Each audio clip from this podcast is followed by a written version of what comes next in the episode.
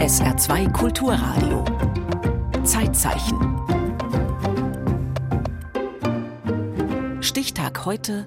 5. Februar 1919, der Geburtstag von Andreas Papandreou, ehemaliger Ministerpräsident Griechenlands. Athen im Oktober 1981, drei Tage vor den Parlamentswahlen. Auf dem Syntagmaplatz, dem Platz der Verfassung, stehen tausende Menschen, schwenken Fahnen. Ein Meer aus aufgehenden grünen Sonnen, dem Logo der PASOK. Panelinio Socialistico Kinema. Panhellenische Sozialistische Bewegung. Eine Neugründung aus dem Jahre 1974. PASOK lässt sich grob als sozialdemokratisch charakterisieren. Wir versammeln uns hier für die Demokratie, den Frieden, den Wandel. Auf einem Balkon steht der Vorsitzende der Partei, Andreas Papandreou. Seine Fans schwört er auf einen Sieg ein. Das ist ein rapider, kometenhafter Aufstieg. Griechenland gehört den Griechen. Das Wahlvolk feiert mit Andreas Papandreou seinen ersten sozialistischen Ministerpräsidenten in der jüngeren Geschichte Griechenlands. Er ist ein Hoffnungsträger mit Charisma. Und die von ihm gegründete PASOK ist eine moderne Massenpartei. Andreas Papandreou selbst ist Sohn einer Ikone der griechischen Politik. Und er kennt sich aus mit Diktaturen, Verschwörungen, Exil. Als wortgewaltiger Redner prägt Andreas Papandreou die 1980er Jahre. Mit einem untrüglichen Gespür für die Zeichen der Zeit. Er gibt sich volksnah, antiamerikanisch, national. Er ist der erste Premierminister, der Anfang der 80er Jahre ein Buzuki-Lokal besucht hat und dort auch getanzt hat. Ioannis Selepos, Professor für neuere Geschichte an der Universität Ioannina. Westgriechenland. Was bis dahin natürlich völlig unvorstellbar war, dass ein griechischer Spitzenpolitiker jetzt in so ein Buzuki-Lokal geht. Da hat er sicherlich auch Akzente gesetzt. Die Buzuki-Riffs, Cizanis durchdringende Stimme, die blitzenden Lichter und die langsamen, hypnotisierenden Bewegungen meines Vaters erfüllten die Nacht. Nick Papandreou und Vater tanzte. Erfundene Erinnerungen. Andreas Papandreou gehört einer kosmopolitischen Bildungselite an. Er besucht die besten Schulen, promoviert an der Privatuniversität Harvard, ist Dekan an der University of California. In den USA gilt der griechische Wirtschaftswissenschaftler als ein junger Shootingstar, sagt Ioannis Selepos. Man nannte ihn auch den griechischen Kennedy. Am 5. Februar 1919 wird Andreas Papandreou geboren. Auf der Ägäisinsel Chios vor der türkischen Küste. Sohn des griechischen Politikers Georgios Papandreou und seiner polnischen Ehefrau Sofia Minejko. Die war die Tochter eines polnischen Militäringenieurs und Hobbyarchäologen, der im 19. Jahrhundert in Griechenland gelandet ist. Meine Großmutter erzählte uns, dass mein Großvater sie eines Nachts auf der Suche nach einem Arzt durch die Straßen von Chios getragen habe, wie er an jede Tür geklopft und auf der Straße geschrien habe, bis endlich eine Hebamme erschien, um bei dem Baby zu helfen, und wie mein Vater mitten in einem Garten unter einem Feigenbaum geboren wurde. Nick Papandreou ist der Sohn von Andreas Papandreou, heute EU-Abgeordneter und Schriftsteller.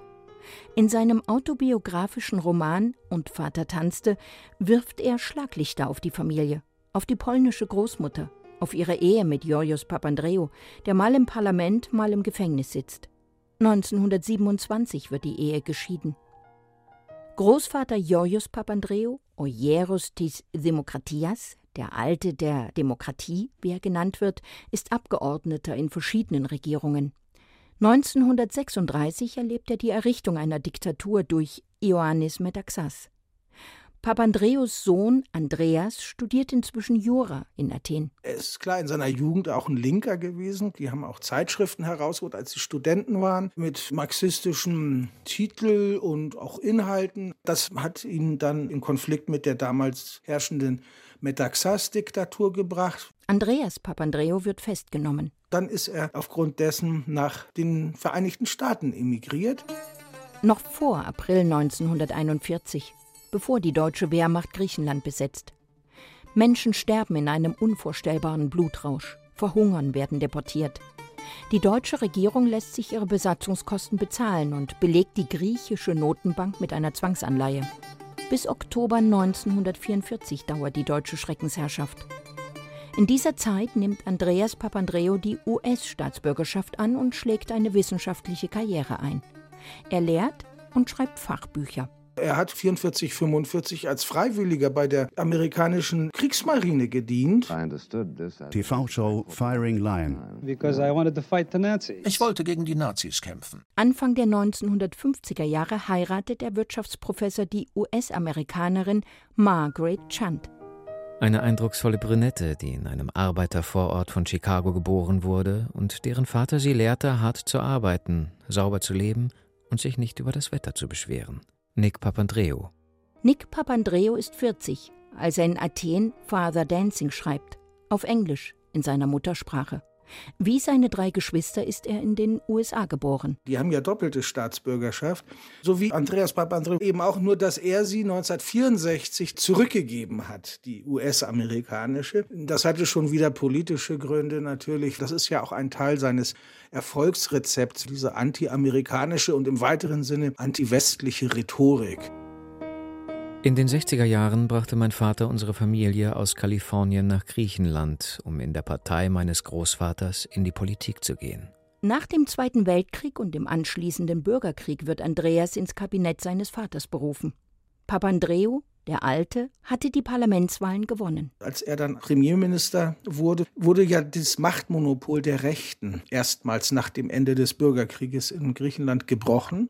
Und in dieser kurzen Regierungsperiode hat er durchaus so etwas eingeleitet, was als politischer Frühling bezeichnet worden ist. Doch der Frühling ist von kurzer Dauer, beendet durch eine Regierungskrise. Ein Bund linker Offiziere habe einen Putsch geplant, heißt es. Kopf der Verschwörung sei Andreas Papandreou. Er wird verhaftet. Die Anklage lautet Hochverrat. Acht Monate saß ich in Einzelhaft und wartete auf meinen Prozess. Nichts davon ist eigentlich dokumentiert und diese Affäre hat ja letztlich zum Sturz dieser Regierung Papandreou geführt und damit die Startbahn geliefert, dann für zwei Jahre später, 67, den Militärputsch. Athen im April 1967. Militärs hatten sich eines Morgens an die Macht geputscht. Oppositionelle werden eingesperrt, getötet, außer Landes getrieben. Wie die Schauspielerin und Sängerin Melina Mercuri. Aus der Diva wird eine Widerstandskämpferin. Georgios Papandreou steht unter Hausarrest. Sein Sohn Andreas sitzt im Gefängnis und wird schließlich ausgewiesen. Er wurde freigelassen auf Druck des US-Präsidenten Lyndon B. Johnson. Mit seiner Familie lebt Andreas Papandreou die kommenden Jahre im Exil. Erst in Schweden, dann in Kanada, reist von Veranstaltung zu Veranstaltung, schlägt scharfe Töne gegen die USA an. Uh, Wir sind dagegen, dass die NATO Griechenland besetzt, unter der Federführung vom Pentagon. USA, Großbritannien und die Sowjetunion hatten die griechische Militärdiktatur anerkannt. Ich glaube an mein Land und ich kämpfe dafür. Sieben Jahre währt die Junta, bis 1974 das Regime gestürzt wird. Zwei Kontrahenten kehren aus dem Exil zurück. Andreas Papandreou aus Ontario und Konstantinos Karamanlis aus Paris. Die ersten Wahlen nach der Diktatur gewinnt der konservative Parteigründer und Kopf der Nea Demokratia. Konstantinos Karamanlis führt das Land aus der Diktatur in die Demokratie. Europa hat einen griechischen Namen und ist ein uns vertrauter Raum. Sein Lebenswerk krönt er mit dem Beitritt Griechenlands in die EWG die Europäische Wirtschaftsgemeinschaft, die spätere Europäische Union. Für Karamanlis gehört Griechenland zum Westen. Wir ziehen es vor, den Griechen zu gehören. Das ist der Gegenslogan und der hat natürlich auch den Nerv der Zeit getroffen. Andreas Papandreou torpediert die Bemühungen seines Gegenspielers, führt Wahlkampf mit markigen Forderungen, Austritt Griechenlands aus der NATO, die Schließung amerikanischer Militärstützpunkte, die Annullierung des Beitrittsvertrages zur EWG. Dahinter steckt politisches Kalkül, keine Ideologie. Ich würde das in den Bereich der politischen Rhetorik verorten. Denn nach dem fulminanten Wahlsieg ist keine Rede mehr von Austritt und Annullierung. Griechenland bleibt der zehnte Stern auf der Europaflagge, ein Außenseiter unter den reichen Staaten des Nordens. Der äußerste Südosten, christlich-orthodox und arm. Ich möchte die Demokratie in jedes Dorf bringen. Nach 1981 bringt die Regierung unter Papandreou längst überfällige Reformen auf den Weg. Die Demokratisierung von Staat und Gesellschaft. Der Historiker Ioannis Selepos. Einführung der Zivilehe, Geschlechtergleichstellung. Anerkennung des nationalen Widerstandes, also der linken EAM, die ja stigmatisiert waren bis dahin. Demokratisierung zum Beispiel des Bildungswesens. Das Kulturressort leitet PASOK-Mitglied Melina Mekuri, Mimin und Ministerin. Die europäische Gemeinschaft sollte mehr als Tomaten zum Inhalt haben. Eine kulturelle Institution muss her. 1985 initiiert sie eines der erfolgreichsten Projekte der Europäischen Union, die Kulturhauptstadt Europas. Dann das große Projekt, wo der Pferdefuß gewissermaßen drin steckt, der Versuch, einen bis dahin in Griechenland nicht existenten Wohlfahrtsstaat aufzubauen. Jährliche Gelder aus Brüssel füllen die Kassen. Mittel für Strukturreformen und Agrarförderung. Das Papandreou-Kabinett erhöht Löhne und Renten, verstaatlicht marode Betriebe, bläht den Beamtenapparat auf. Das ist natürlich schön, Sozialstaat aufzubauen. Nur muss er ja auch irgendwie finanziert werden. Ein Sozialstaat braucht Steuern. Doch wer Steuern hinterzieht, hat kaum Konsequenzen zu fürchten. Steuerhinterziehung, Steuervermeidung ist ein notorisches Problem Griechenlands. Und das ist ein wichtiger Punkt, der dann zur Krise bzw. zum Finanzzusammenbruch geführt hat. 30 Jahre nach dem ersten Wahlsieg der PASOK steht Griechenland vor einem Scherbenhaufen. Strukturelle Ursachen sind durchaus in den 80er Jahren zu verorten. Die Modernisierung des Finanzwesens widerspricht der populistischen Politik des sozialistischen Premierministers. Nach der Wahl ist vor der Wahl.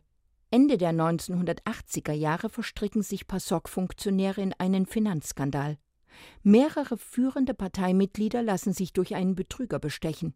Mit öffentlichen Geldern hatte er ein Medien- und Finanzimperium aufgebaut, Unterlagen gefälscht, Milliarden Drachmen durchgebracht. Das ist ein ganz schwerwiegender Rückschlag gewesen, nicht nur was die Partei betrifft. Das hatte weiterreichende kollektivpsychologische Rückwirkungen in der griechischen Gesellschaft. Das Vertrauen in die PASOK und ihren Gründer Andreas Papandreou ist erschüttert. Auch seine Wiederwahl im Jahr 1993 ändert nichts daran. Als er für eine 30 Jahre jüngere Stewardess seine Frau verlässt und sich liebestoll gibt, erntet der Premier Spott. Er verschafft ihr Posten. Inzwischen schwer krank, überlässt er ihr wohl auch die Regierungsgeschäfte. Im Umfeld seiner letzten Ehefrau hatte sich so eine Art Hof gebildet, nicht? Und da gab es damals also auch immer schon nicht ganz unbegründete Gerüchte, dass da die Entscheidungen gefallen sind. Egal, wie bei Athen am 23. Juni 1996. Andreas Papandreou stirbt in seiner Villa an einem Herzinfarkt. Ielas anikistus Ellinis. Griechenland gehört den Griechen. Das steht auf seiner Grabplatte. Er ist im Athener ersten Friedhof begraben, da steht das drauf. Andreas Papandreou, ein widersprüchlicher Mann. Er ist Europäer und, wenn es der eigenen Sache dient, Nationalist. Er modernisiert Griechenland und stürzt den Staat in eine tiefe Krise. Er ist weltgewandt und populistisch, ist Sozialist und Patriarch, jähzornig, machtbesessen, eine Ikone mit tiefen Rissen. Wenn man also dieses Jahrhundert Revue passieren lässt in der griechischen Geschichte, da ist er mit Sicherheit unter den Top 3. Venizelos, Karamanlis und dann auch Papandreou, ja. Und bei allen dreien ist es nicht angebracht, denke ich, aus historischer Perspektive, also Heldenerzählungen zu flechten. Meine Kindheitserinnerungen an meinen Vater sind die an einen Mann, der immer weit weg war. Nick Papandreou, ich entsinne mich nicht an den Geruch seines Rasierwassers, an die Form seiner Hände oder an die Art, wie er seinen Hut trug.